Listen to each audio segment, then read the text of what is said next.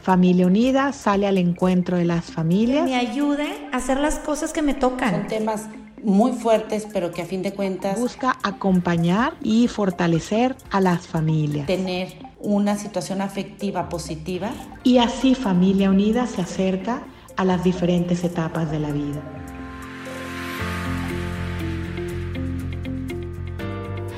Hola, soy Claudia Flores, psicóloga, maestra de posgrado y coordinadora de psicología de Familia Unida. Vaya reto al que nos enfrentamos con el COVID-19, y es que permanecer en casa durante un periodo de cuarentena implica hacer cambios significativos en la rutina diaria, y esto bien puede llegar a convertirse en un estresor importante con el cual podrías llegar a sentirte afectado. En primera instancia, hay que considerar que el principal modelador de nuestras conductas y emociones es el pensamiento. Por lo tanto, es con el pensamiento con el que ocupamos lidiar para enfrentar esta experiencia de crisis sanamente. Para pasar estos momentos de aislamiento voluntario de una manera funcional, quiero compartirte algunos puntos importantes que te ayudarán a formar una perspectiva saludable. Para comenzar a trabajar es fundamental que recuerdes que este periodo de aislamiento tiene dos características importantes. Es temporal y es voluntario. Como es temporal, hay que tener muy claro que el encierro en el que estás no durará para siempre. Tiene un inicio y un término, como se ha señalado claramente en medios informativos serios y por la propia Organización Mundial de la Salud. En el segundo punto, considera que nadie te obliga a estar en confinamiento. Es decir, el aislamiento es totalmente voluntario, al menos hasta el momento en nuestro país. Por lo tanto, es tu compromiso personal y familiar el que te hace quedarte en casa, lo que te mueve a hacerlo. Has tomado una decisión madura e inteligente que muestra solidaridad social, compromiso humanitario y en la que es valioso que tengas claro que colaboras activamente ante esta contingencia sanitaria causada por el COVID-19. Tu cuerpo, tu familia, médicos, adultos y personas vulnerables se verán directamente beneficiadas con tu decisión. Al quedarte en casa sin salir, es posible que experimentes eventualmente situaciones que te puedan provocar ansiedad, irritabilidad e incluso depresión, pues has cambiado de manera radical tus hábitos del día a día.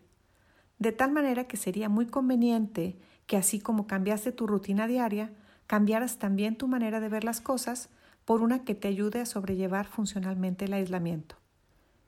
Recordando que tus emociones están directamente relacionadas con tu manera de pensar, puedes mejorarlas sustancialmente tomando en cuenta estos cuatro puntos. Dejar de necesitar y comenzar a desear. Evitar exigencias y cambiarlas por preferencias. Tomar decisiones comprobando hechos y no a través de lo que te imaginas, utilizando el pensamiento mágico o la adivinación y por último, aceptando las circunstancias de vida como se están dando.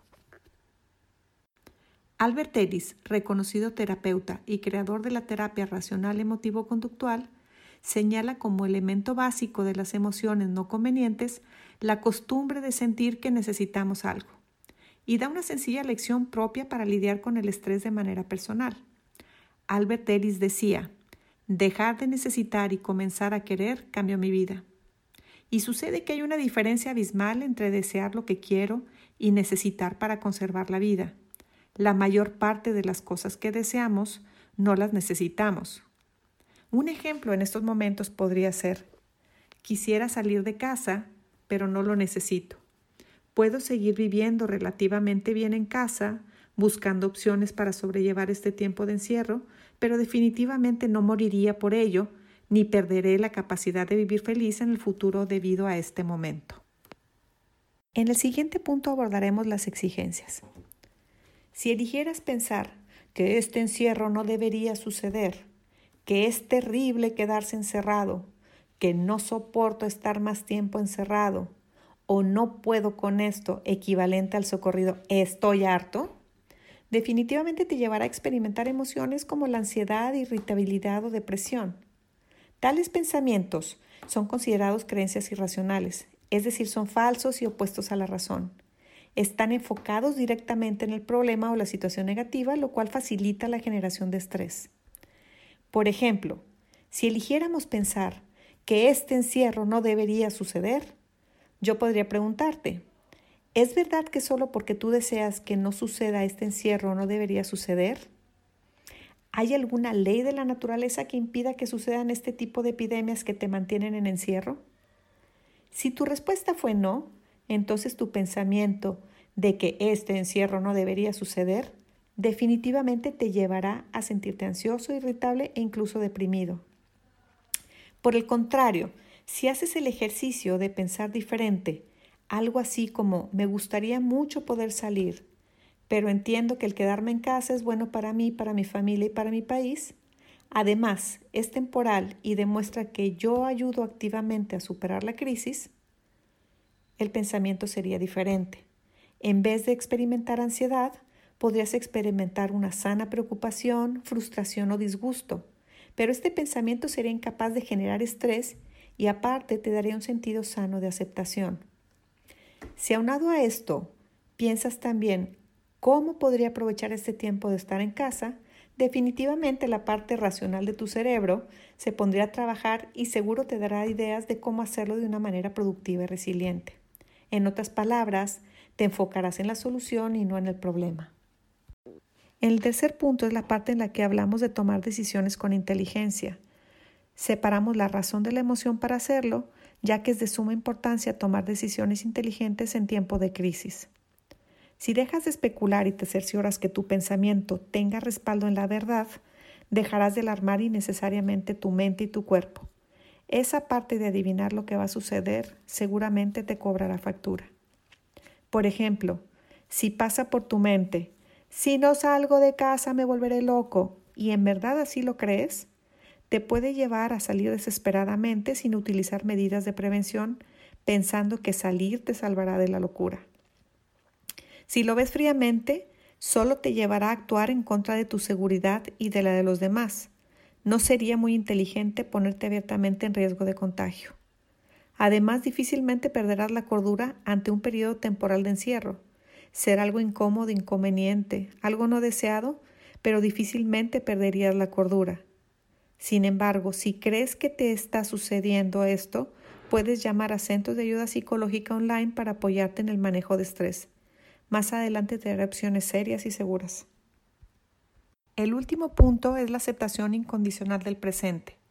Al aceptar honestamente las circunstancias de vida por las cuales estás atravesando en estos momentos, también te ayudará en gran manera a sobrellevar esta nueva rutina. Pensar que solo por el hecho de vivir en este mundo pueden suceder este tipo de crisis sanitarias y que han sido parte de la historia de la humanidad, te dará un sentido de aceptación, mas no de resignación, pues a través de la historia de la humanidad podrás observar que el hombre ha luchado, las ha combatido y tan es así que los seres humanos seguimos existiendo. Si cambias tu perspectiva considerando estos cuatro puntos, conseguirás sentirte menos ansioso, irritable o deprimido. Prueba y verás. Al fin y al cabo tienes tiempo para intentarlo. Existe una gran variedad de opciones en redes sociales que te permitirán hacer más llevadero este encierro temporal. En redes hay actividades culturales de aprendizaje, libros, manualidades, videojuegos y sobre todo mucho humor. En la página de Familia Unida podrás encontrar valiosos tips y links para aprovechar este tiempo en casa. Sácale jugo a los medios electrónicos que abres cuando. Si a pesar de todo el esfuerzo de enfrentar el aislamiento llegas a sentirte afectado o tienes a alguien cercano que esté en crisis, puedes solicitar ayuda profesional a distancia. Familia Unida Monterrey es una opción seria y segura y actualmente presta servicios de consultoría familiar en línea.